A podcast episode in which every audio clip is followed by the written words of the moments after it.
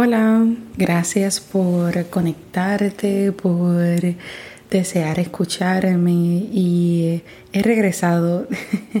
Han pasado ya varias semanas desde mi último episodio y eh, han pasado muchas cosas y una de ellas es que este podcast comienza su segunda temporada ya que cumplimos un año desde ese primer podcast que lancé al aire hace un año atrás y he decidido entonces que es momento de ya cerrar ese ciclo de que llegamos a un año y comenzamos entonces la segunda temporada de este podcast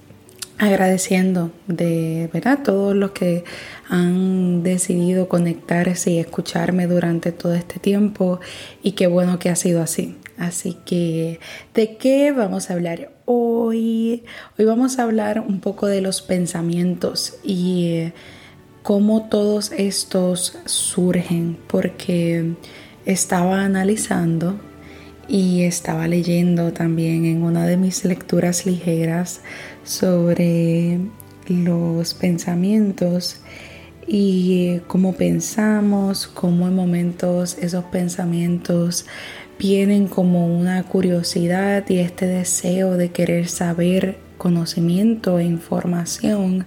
y cómo estos pensamientos tienden a tornarse en autosabotaje, en torturarnos, en tratarnos mal, en tratar mal a los demás. Y esto me llevó a cuando somos pequeños. Y cuando uno es pequeño, y quiero que te imagines cuando tú eras pequeño, usualmente nosotros utilizamos nuestra forma de pensar como curiosidad y este deseo infinito de conocer cómo funciona el mundo, cómo funcionan las cosas, cómo funciona cada detalle de la existencia, porque estamos conociendo un mundo, ¿verdad? Estamos conociendo el mundo en el que vivimos. Y es hermoso, de verdad, de verdad, cuando yo analizo mi ser pequeña y este deseo de querer curiosear, de querer conocer el por qué funciona todo, cada detalle de las cosas que funcionan. Y, eh, y hoy día cuando reflexiono cómo ha cambiado ese tipo de pensamiento, ya solamente no es por este deseo de conocer el mundo que me rodea, sino ahora también pienso, pero también pienso el comportamiento que hice, también analizo la información que le dije a otra persona, también analizo si el pelo se me ve bien, también analizo si lo que hice estuvo bien, también analizo y pienso en cuanto yo, en cuando yo misma me autosaboteo. Y no sé si me está siguiendo, pero ves cómo nuestro propio ser cómo este tipo de pensamiento y esta curiosidad genuina la hemos transformado a, en momentos que esa parte de curiosear, de ser genuino, de ser parte de conocimiento, de desear conocerse a uno y conocer el mundo,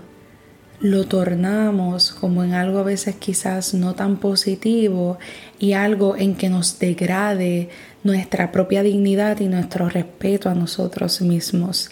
Y eh, me niego a que esto sea así. Así que deseo invitarte a que analicemos cómo está siendo ese patrón tuyo de pensamientos, cómo era cuando era pequeño, si lo utilizabas para eso mismo, curiosear, conocer tu mundo, obtener información y cómo ahora lo utilizas, si lo estás utilizando solo para regar veneno para los demás o regar veneno para ti o brindar magia, brindar bienestar, un in-between, un entremedio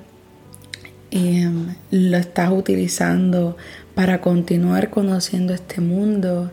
Y creo que sería esa la mejor parte hacia donde nos dirijamos, el decidir continuar genuinamente conociendo este mundo sin,